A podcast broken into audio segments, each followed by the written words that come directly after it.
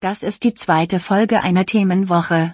Bis Freitag geht es bei Zurück zum Thema um künstliche Intelligenz. Illegale Shops im Darknet oder auch Cyberangriffe. Die Bandbreite an Kriminalität im Netz ist groß. Dazu kommt, im Moment schreitet die Entwicklung der künstlichen Intelligenz rasch voran. Das könnte zu noch mehr Straftaten führen, befürchten Expertinnen. Inwieweit vergrößert künstliche Intelligenz also das Ausmaß digitaler Kriminalität und wie verändert sich dadurch auch die Verbrechensbekämpfung? Darum geht es in der zweiten Folge unserer Themenwoche zur künstlichen Intelligenz. Mein Name ist Janne Köhler. Hi.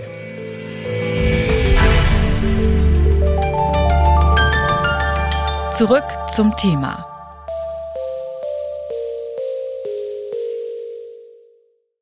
Dass jede neue Erfindung auch für kriminelle Tätigkeiten genutzt werden kann, das ist spätestens seit Einführung des Internets bekannt. Durch die Entwicklung künstlicher Intelligenzen wird sich auch die digitale Kriminalität noch weiter verstärken, meint Hauke Bock.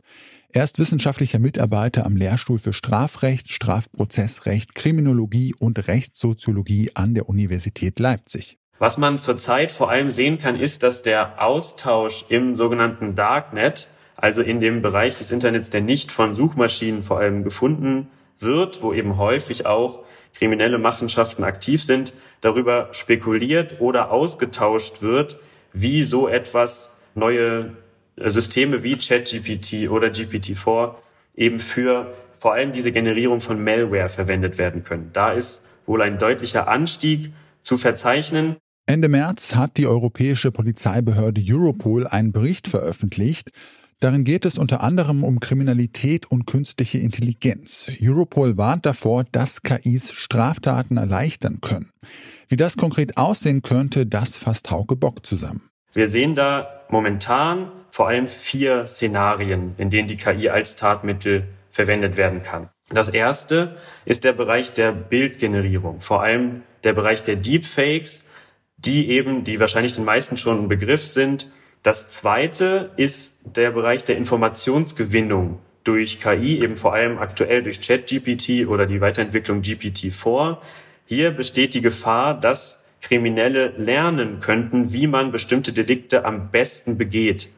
Europol spricht insofern von Delikten vom einfachen Einbruch bis zum Terrorismus. Außerdem ist die Textgenerierung betroffen. Dazu zählen zum Beispiel Phishing-Mails, die durch KIs in Zukunft immer glaubwürdiger werden könnten. Und als vierten Punkt hat Hauke Bock aufgelistet, dass neue KIs Codes generieren können.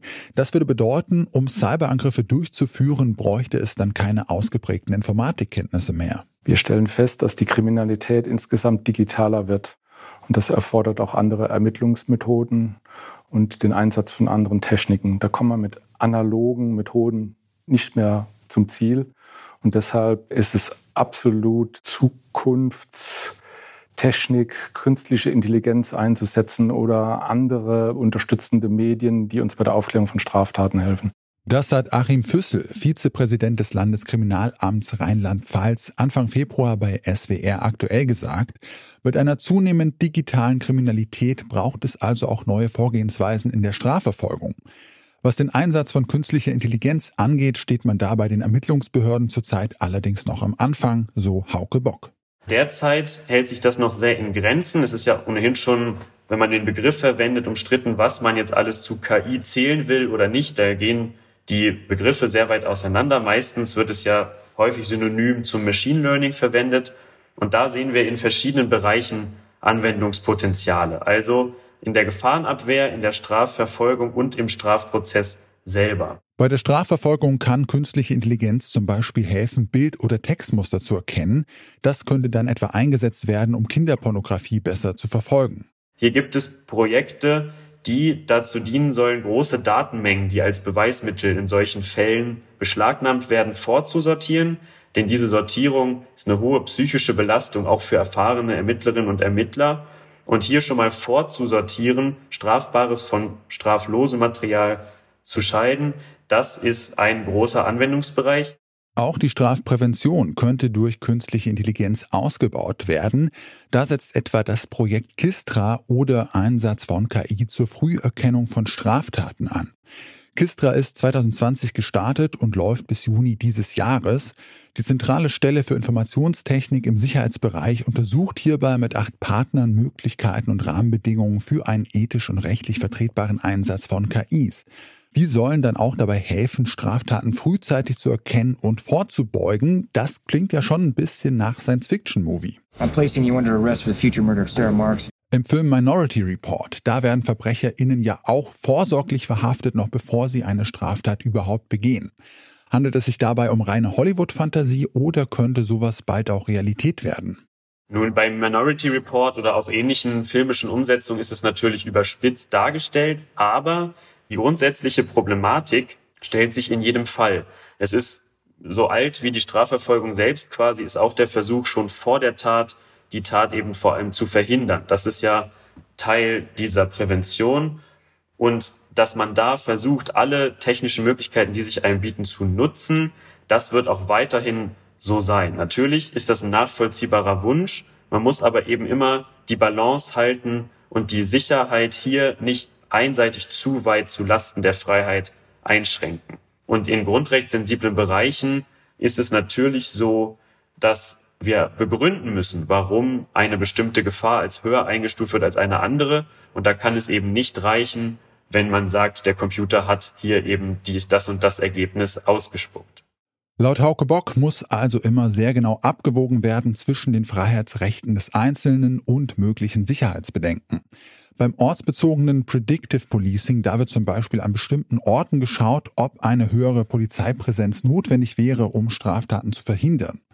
Beim personenbezogenen Predictive Policing ist es hingegen schon schwieriger, die Freiheitsrechte von Menschen nicht zu verletzen, denn hier werden Personen direkt beobachtet.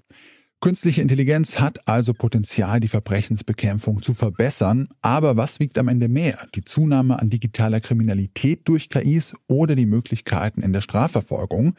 Laut Hauke Bock von der Uni Leipzig lässt sich das aufgrund der schnellen Entwicklung schwer vorhersagen, dennoch muss man die Gefahr ernst nehmen.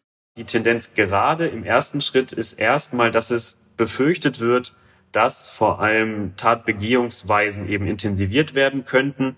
Das ist ja auch die, wenn man so will, normale Entwicklung. Zunächst suchten sich eben Kriminelle eine bestimmte neue Begehungsweise und der Staat muss dann erst im Nachhinein darauf reagieren. Es hat ja immer so ein bisschen was von Hase und Igel.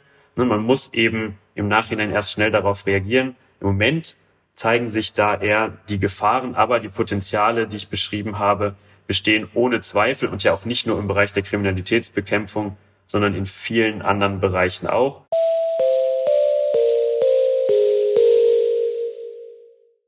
Mit der schnellen Entwicklung künstlicher Intelligenzen können Bereiche wie Bild- oder Textgenerierung und auch Informationsgewinnung leichter zugänglich für Kriminelle werden.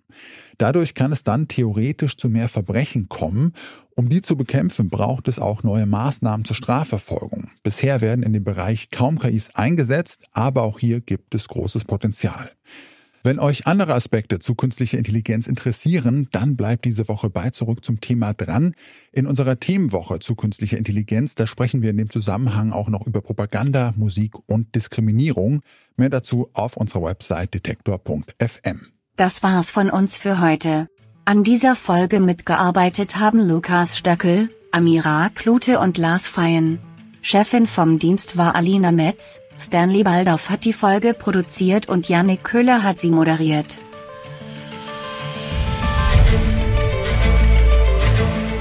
Zurück zum Thema vom Podcast Radio Detektor FM.